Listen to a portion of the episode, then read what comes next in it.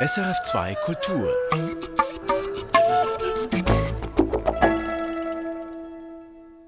Das ist der Kulturtalk. Ich bin Judith Wipfler und bei mir ist jetzt Dina Wieler zu Gast, Geschäftsleiterin der Schweizer Stiftung gegen Rassismus und Antisemitismus. Herzlich willkommen. Hallo. Anlass für unser Gespräch ist der krasse Anstieg antisemitischer, antijüdischer Gewalt in Wort und Tat, und zwar weltweit im Netz, aber eben auch bei uns hier. Und bevor wir so in die Schweiz hineinzoomen wollen zu diesem Thema, da reicht ja eigentlich schon ein Blick auf die Weltlage. Schon da begegnen einem gerade Begriffe, die da eigentlich nichts zu suchen haben. Zum Beispiel, wenn Putin seinen Einmarsch in die Ukraine damit begründet, er müsse die Ukraine Ukraine entnazifizieren. Was ist Ihnen da durch den Bauch gegangen, als Sie das so gehört haben, Dina Wieler? Ja, Bauch und Kopf spielen da wohl beide mit. Zuerst beobachten wir natürlich auch mit großer Sorge, was sich hier gerade abspielt in der Ukraine und welche humanitäre Katastrophe da vor sich geht. Der Begriff der Entnazifizierung, wie ihn Putin verwendet, das ist ganz klar Teil seiner Propaganda. Der Nationalsozialismus steht für das ultimative Böse. Das ist allen Leuten irgendwie ein Begriff. Es bedarf irgendwie keiner weiteren Erklärung. Und Putin versucht damit natürlich zu argumentieren, weshalb sein Einmarsch in die Ukraine gerechtfertigt ist oder erscheint. Ich glaube, man muss aber gar nicht bis zu Putin gehen um zu sehen, wie äh, der Nationalsozialismus, wofür er stand, wie das halt immer wieder in politischen Diskursen instrumentalisiert wird. Und es wird komplett aus dem echten historischen Zusammenhang gerissen. Das passiert, wie Sie schon angetönt haben, Dina Wieler eben auch mit anderen Begriffen, nur zum Beispiel mit dem Begriff Holocaust.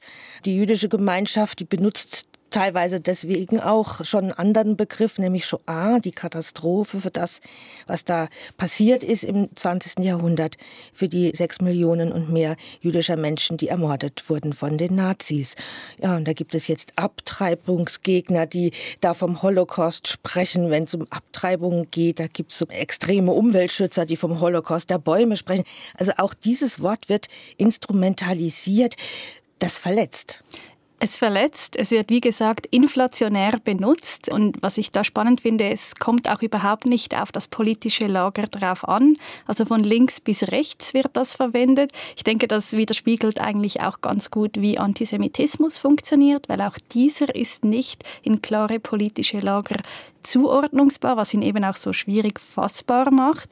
Und ja, wie Sie sagen, es verletzt natürlich Überlebende, von denen es ja immer weniger gibt, leider, deren Nachkommen. Es ist aber mehr als das. Äh, es ist auch extrem gefährlich. Also wenn ich jetzt äh, das aktuellste Beispiel nehmen kann, die Corona-Proteste gegen die Maßnahmen des Bundes, des Bundesrates, da wurden ja auch unglaublich viele Vergleiche zum Nationalsozialismus gezogen mit diesen gelben den Sternen beispielsweise. Die Leute haben sich zu den Juden von heute deklariert und wo das hinführen kann, zeigen einfach auch schon Studien, die existieren. Knapp ein Viertel der Jugendlichen in den USA denken, dass die Erzählungen über den Holocaust übertrieben seien. In Deutschland wissen 40 Prozent der jungen Menschen wenig über den Holocaust. Das muss man sich mal vorstellen in Deutschland. Und auch in der Schweiz gibt es unterdessen Studien, eine Studie der ZHAW, welche aufzeigt, dass jede zehnte jüdische Person in der Schweiz schon mal gehört hat von nicht-jüdischer Seite, dass der Holocaust entweder ein Mythos sei oder eben übertrieben dargestellt wurde. Und natürlich, wenn dann diese Vergleiche in anderen Kontexten hergestellt werden, dann verwässert es mit der Zeit einfach das Verständnis, was damals wirklich geschehen ist. Das relativiert dann automatisch die Monstrosität, den Zivilisationsbruch, den der Holocaust eben darstellt, wenn er dann auf eine Stufe mit anderen Sachen gestellt wird. Ja, es ist eine erneuerliche Enthumanisierung letztendlich, auch das Schicksal nicht anzuerkennen. Absolut. Und es geht ja dabei auch gar nicht immer darum, den Holocaust zu leugnen. Gerade bei den Corona-Protesten, das ist ja nicht. Deshalb sind wir auch vorsichtig damit, diese Vergleiche per se als antisemitisch zu werten, weil laut ihrer Definition ist dann etwas antisemitisch, wenn damit der Holocaust geleugnet wird. Stattdessen versucht man sich eben auf die gleiche Stufe, auf die gleiche Opferstufe, wenn man so will, wie Jüdinnen und Juden von damals zu stellen, die ja wirklich gebrandmarkt wurden, ermordet wurden, systematisch verfolgt gefolgt von den Nationalsozialisten. Und dafür ist eben auch dieser gelbe Stern eigentlich ein Symbol. Schon im Mittelalter mussten in verschiedenen Gegenden Juden einen gelben Fleck tragen, damit man sie erkannte. Und die Nazis haben dann diesen gelben Stern zum Aufnähen erfunden, der ja eine Zielscheibe für die Verfolgung wurde. Hm, viele scheinen das nicht mehr zu wissen. Wie kommt das? Wie kommt diese Geschichtsvergessenheit? Haben Sie eine Erklärung, Dina Wieler? Geschichtsvergessenheit finde ich ein gutes Wort, vielleicht auch Geschichtsblindheit. Äh, ich kann jetzt für die Schweiz sagen, dass ich denke, dass einfach ein großer Teil der Aufarbeitungsarbeit vielleicht gar noch nicht so sehr geschehen ist, wie man das gerne wünscht oder denkt oder versucht, sich weiß zu machen. Ein ganz klarer Fall ist auch, dass einfach in der Bildung, im Schulsystem zu wenig darüber gesprochen wird oder vielleicht auch über Antisemitismus im größeren Sinn einfach in einer sehr verkürzten Art und Weise gesprochen wird. Das heißt, Sie sehen da vor allem in den Schulen, in der Bildung was nachzuholen. Es ist klar, Lehrerinnen und Lehrer sind heutzutage unglaublich gefordert. Die Lehrpläne sind randvoll. Da ist es auch gar nicht mehr so einfach, äh, wirklich vertieft auf gewisse Dinge einzugehen. Aber gerade beim Thema Antisemitismus, was wir da beobachten, sind zweierlei Dinge.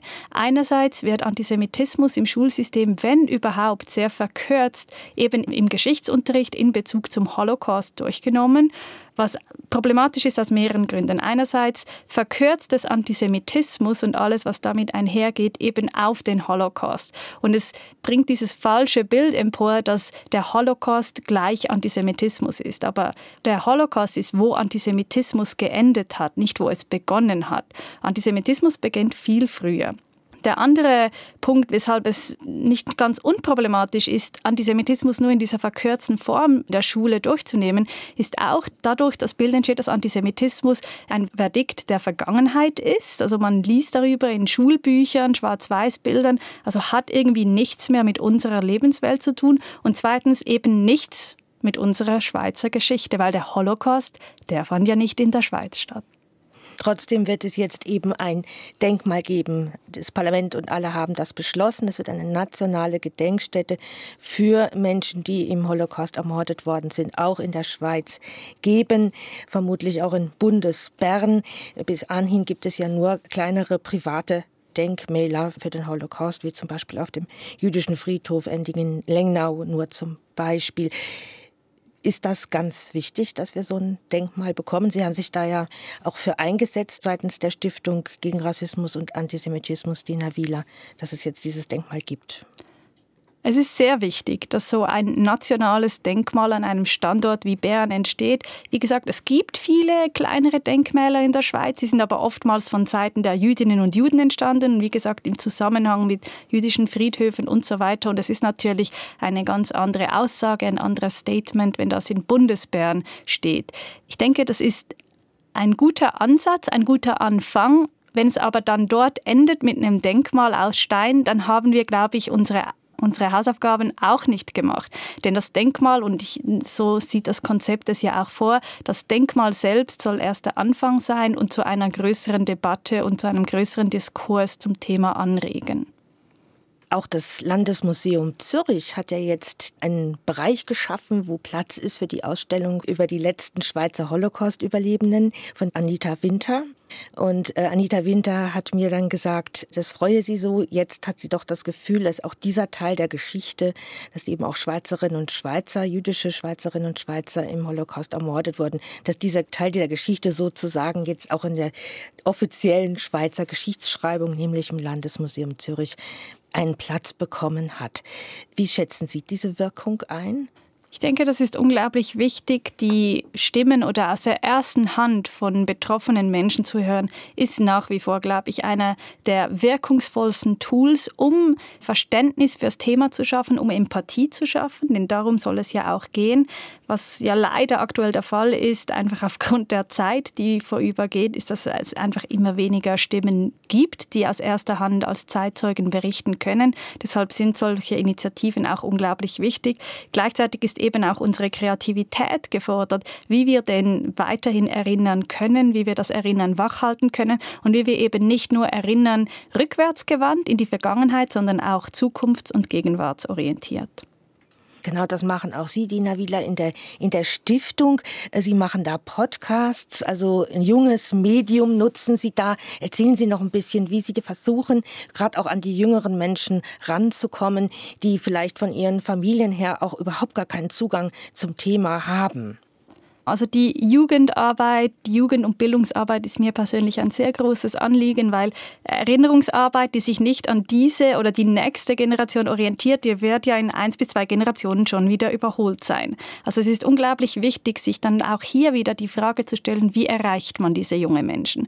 Und man erreicht sie über die Plattformen, die sie brauchen. Wie gesagt, Podcasts, das ist ein unglaublich dankbares Mittel, eben auch längere und tiefgründigere Diskurse führen zu können, weil vielleicht ein Zeitungsartikel nicht mehr gelesen wird. Podcasts werden aber vor allem von jungen, aber immer mehr auch von älteren Generationen sehr gerne gehört. Wir haben seit neuestem auch einen Instagram-Account, weil es einfach Fakt ist, dass junge Menschen sich nicht mehr nur, auch noch, aber nicht mehr nur über die klassischen Medien informieren. Und das birgt natürlich auch ein gewisses Risiko, weil da einfach unglaubliche Bubbles entstehen in diesen Social-Media-Kanälen. Aber wir müssen dorthin, wo die Jugendlichen sind. Wir müssen sie dort abholen, wo ihre Lebenswelt und ihre Lebensrealität stattfindet. Das ist Dina Wieler im Kulturtag von SRF2 Kultur und Sie haben mitgearbeitet am Antisemitismusbericht für die Schweiz 2021 und da ist genau das Internet der Bereich, wo eben Antisemitismus grassiert. Also ein Drittel mehr haben Sie da feststellen, zählen müssen. Das heißt, nicht nur die Gegenaktion, die Sie machen, die Aufklärung, was alles Antisemitismus ist, muss im Internet stattfinden, sondern es ist eben auch dort am meisten los. Können Sie da so ein bisschen Überblick geben, was da sich abspielt im Netz? Was wir beobachten können ist oder beobachtet haben, ist, dass der Antisemitismus seit Ausbruch der Krise, also jetzt seit gut zwei Jahren, auch in der Schweiz wie auch im Ausland einen Anstieg erlebt hat. Die Tendenz war vorher schon leicht steigend, aber durch diesen Trigger, wie wir solche Ereignisse oft nennen, hat sich das nochmals akzentuiert und verstärkt. Da gibt es Gründe dafür. Man könnte jetzt hier ganz viel erklären, aber ich glaube, verkürzt erklärt geht es darum, dass in Krisenzeiten natürlich große Unsicherheit herrscht, die Leute Fragen haben, die Leute Antworten brauchen und eben auch gerne, weil so funktionieren wir Menschen vielleicht einfach leider, äh, einen Sündenbock brauchen. Und dieser Sündenbock ist oftmals aus historischen Gründen oder war oft jüdisch, nicht nur, auch andere Minderheiten haben gelitten, Diskriminierung erlebt während dieser Pandemie aber die Juden auch besonders. Und das zeigt sich, wie gesagt, auch in den Zahlen im aktuellen Antisemitismusbericht. Es gibt auch offline eine kleine Zunahme, vor allem aufgrund antisemitischer Zuschriften. Online ist dieser Trend aber definitiv am größten. Da sind wir von knapp 480 Meldungen im letzten Jahr oder Beobachtungen auf über 800 in diesem Jahr. Ich würde auch gern noch weiter bleiben bei dem Spezifischen hier in der Schweiz. Also das Internet ist ja auch in der Schweiz und es wird auch von hier bedient. Hm, eine ganz schlimme Sache, die passiert ist, die ich Gott sei Dank selbst verpasst habe. Ich wollte eigentlich auch teilnehmen am ersten Abend der Brunngasse 8. Das war ein Online-Zoom-Anlass mit Vorträgen um dieses wunderbare kleine Museum mit dem mittelalterlichen Festsaal, jüdischen Festsaal in der Zürcher Altstadt vorzustellen Fällen. Und dieser erste Anlass wurde durch ein sogenanntes Zoom-Bombing gestört. Das war für die Anwesenden, also die das anschauen mussten, verstörend und auch traumatisierend. Mir ist es wichtig, dem noch ein bisschen nachzuspüren, was das macht. Also das Internet verletzt Menschen. Das ist eine Art von Gewalt, wenn sie da so karikiert werden, beschimpft werden, wenn da der Hitler wieder über den Bildschirm flattert und solche Sachen. Das geht sehr nah an die Menschen heran. Absolut. Dieses sogenannte Zoom-Bombing ist auch ein Phänomen der Krise, der Pandemie, wo eben viele virtuelle Räume geschaffen werden mussten. Und ich glaube, was man vielleicht da nicht genügend beachtet hat, ist, nicht virtuelle jüdische Räume müssen ja leider heutzutage geschützt werden aufgrund von Terrorgefahr. Jüdische Menschen sind dieser Gefahr ausgesetzt. Das hat auch der Nachrichtendienst des Bundes immer wieder betont, dass Online-Räume genauso gefährdet sein können, vielleicht nicht physisch, aber eben durch solche Attacken. Das hat sich da eben wieder gezeigt, als es gleich zu mehreren Zoom-Bombings kam mit antisemitischem Hintergrund, wo eben genau auch jüdische Menschen ganz gezielt attackiert wurden. Ja, und was das macht mit den Menschen, ich glaube, das kann sich jeder vorstellen, wie das ist, wenn man glaubt, in einem Ort sich ähm, aufhalten zu können, wo man sicher ist und dann mit diesen Bildern konfrontiert wird, mit diesen Bildern des Hasses, die eine ganz klare Sprache sprechen. Ihr seid nicht Teil von hier, ihr gehört hier nicht hin, wir wollen euch ermorden. Das sind die Sprachen, ist die Sprache der Nazis, dafür stehen diese Symbole, die da auch gezeigt wurden das Zeigen von antisemitischen Nazisymbolen, Hakenkreuz oder auch bestimmte Flaggen gehören auch dazu. Kann man das auch in der Schweiz verbieten, solche Symbole zu zeigen? Wir stehen tatsächlich inmitten einer politischen Debatte genau zu diesem Thema, ob wir Symbole des Nationalsozialismus im öffentlichen Raum haben wollen, ob wir das akzeptieren wollen. Es sind zurzeit gleich drei Vorstöße im Parlament hängig von drei Parlamentarierinnen und Parlamentariern, die ein solches Verbot wollen. Der Bundesrat hat vor wenigen Wochen auf einen dieser Vorstöße Stellung bezogen und dort erläutert, dass Symbolen im öffentlichen Raum geduldet werden müsse, solange damit nicht aktiv geworben werde.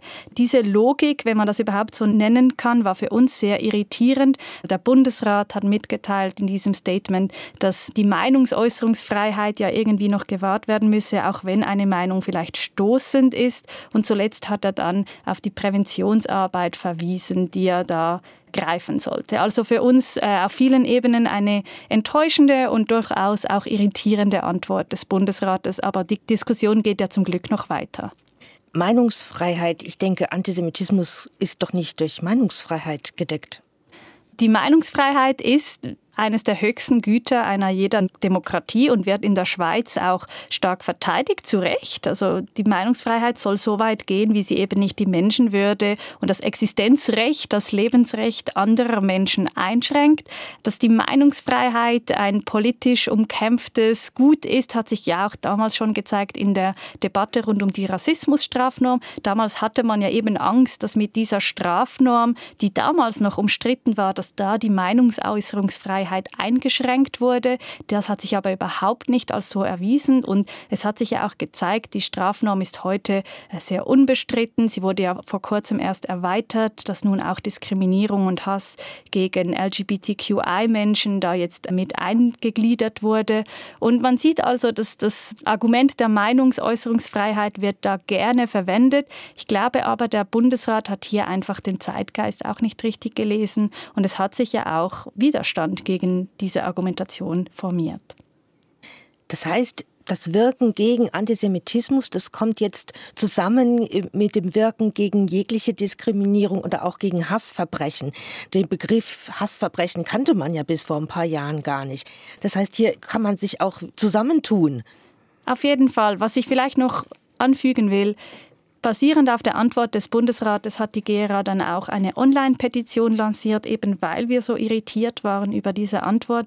Und da haben wir innerhalb kürzester Zeit bereits über 13.000 Unterschriften sammeln können. Wir werden diese Unterschriften, diese Petition auch dem Parlament überreichen, weil als nächstes ja doch jetzt National- und Ständerat über ein mögliches Verbot verhandeln werden. Und ich denke, damit ist auch ein klares Zeichen von Seiten der Zivilgesellschaft gesetzt, dass wir solche Symbole nicht nicht im öffentlichen Raum wollen.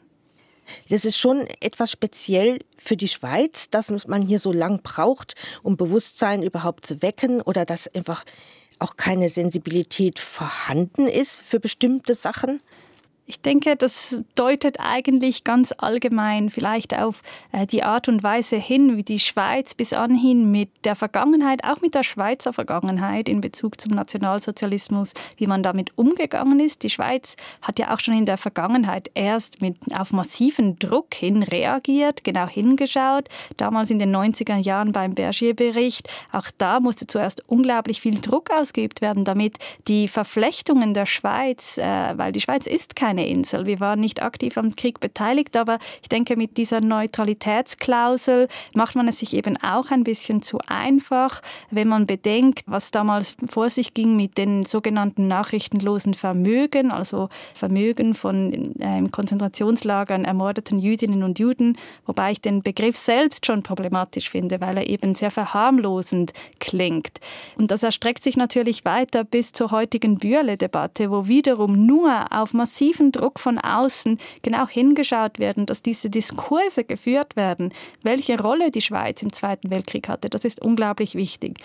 Ich finde es auch wichtig zu betonen, dass man klar kontextualisieren muss und differenzieren muss. Die Schweiz war nicht Deutschland. Die Schweiz hat nicht dieselbe Verantwortung wie Deutschland. Heißt aber nicht, dass die Schweiz keine Verantwortung hat und keine Geschichte hat, wo es sich lohnt hinzuschauen. Mir fällt auf, dass es vor allem immer jüdische Schweizerinnen und Schweizer sind, die sich dann wehren, die aufstehen, die einen Aufschrei machen und auch Aktionen machen, wie bei der Börle-Sammlung jüdische Künstlerin, die ihre Werke da rausnehmen will zum Beispiel.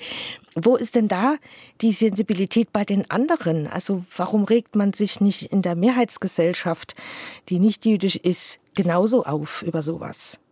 Ja, ich denke, das Stichwort hier ist Verantwortung. Wer ist in der Verantwortung? Sind es die Betroffenen? Und auch hier wieder, das gilt sowohl für Rassismus wie auch Antisemitismus.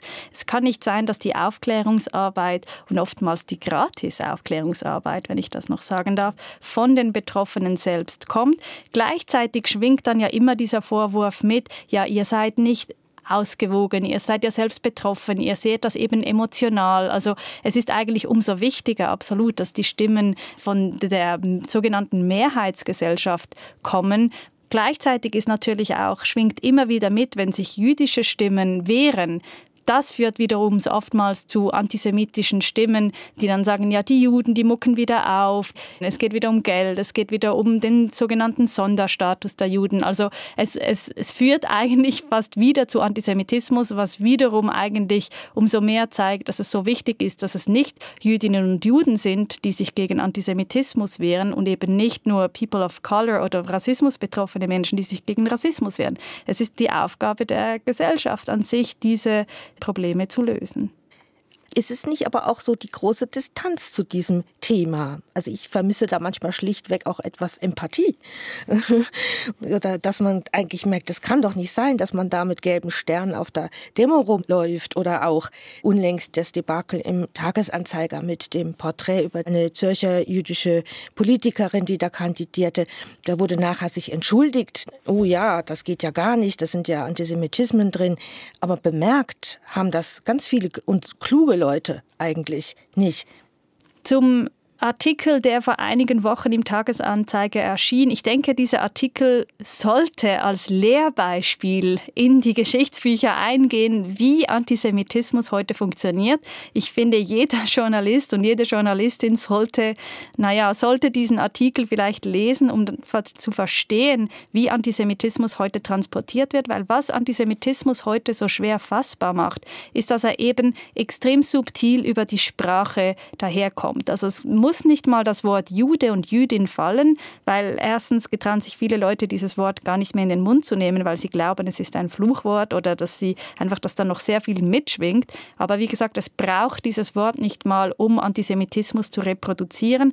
Es reichen Bilder, Bildsprache, Herleitungen. Also ich finde, nicht nur war dieser Artikel sehr sexistisch, aber eben auch antisemitisch und wie dieser Antisemitismus durch die Sprache transportiert wird und so selbst durch die Hände der Chefredaktion gehen konnte, ohne dass man das bemerkt. Da ist bestimmt eine fehlende Sensibilität, ein fehlendes Wissen, was Antisemitismus ist und wie er heute funktioniert.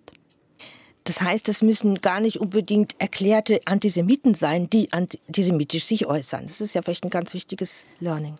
Absolut. Also das, das, ich denke, das kann man sowohl beim Rassismus wie auch Antisemitismus sagen. Niemand ist ja oder niemand sagt von sich, außer vielleicht die Rechtsextremen, ja, ich bin Rassist, ja, ich bin Antisemit. Aber darum geht es auch nicht. Wir leben in einer Gesellschaft, die bestimmte Strukturen und Denkmuster fördert, bestimmte Narrative, mit denen wir groß werden. Das sind wir, denen sind wir nicht bewusst aber unbewusst. Und diese Bilder, diese Denkmuster, diese Narrative sind ganz tief verankert in uns. Antisemitismus ist 2000 Jahre alt, er hat sich immer wieder gewandelt im Laufe der Zeit, aber diese stereotypisierten Bilder, wenn Leute das Wort Jude oder Jüdin hören, die sehen wir dann eben vielleicht am Schluss in Artikeln, wie sie eben im Tagesanzeiger, aber auch an anderen Orten dann gedruckt werden. Dina Wieler, vielen Dank, dass Sie zu uns in den Kulturtalk gekommen sind. Sie arbeiten noch bis Ende April bei der Stiftung gegen Rassismus und Antisemitismus. Wenn Sie so zurückblicken, man macht ja am Schluss so ein bisschen Strich drunter. Okay, was ist gelungen, was ist geschafft, was muss noch angegangen werden als nächstes? Ja, was ist geschafft? Ich meine, ich habe es gerade gesagt, der Antisemitismus ist 2000 Jahre alt. Ich glaube, da muss man realistisch bleiben, was man erreichen kann. Ich denke aber, wir haben bei der Stiftung unsere Bildungsarbeit weiter ausgebaut, weil ich denke, die Strafnorm, die Rassismusstrafnorm ist ein unglaublich wertvolles Mittel, um eben eine klare Grenze aufzuzeigen, was noch sagbar ist, wie weit man gehen kann. Aber das ist, wann etwas geschehen ist. Wir müssen ja, wenn wir zukunftsorientiert arbeiten wollen, auch dafür sorgen, dass es eben nicht so weit kommen kann. Und hier ist eben die Sensibilisierungs- und Präventionsarbeit unglaublich wichtig. Und da konnten wir wichtige Akzente setzen. Und da bin ich tatsächlich auch ein bisschen hoffnungsvoll, weil ich finde doch, dass sich die Diskurse gewandelt haben, dass die jungen Leute sehr kritisch und sensibel über Themen wie Diskriminierung und Rassismus und eben auch Antisemitismus nachdenken, sehr sensibilisiert auch schon auf die Sprache sind. Es gibt ja auch die ganzen Diskurse rund um die Gendersprache, wie wir inklusiver sprechen können. Und ich, ich setze da doch vielleicht naiverweise, ich weiß es nicht, aber ich setze da doch ein bisschen Hoffnung in die Jugend. Erfahren Sie mehr über unsere Sendungen auf unserer Homepage srf.ch-kultur.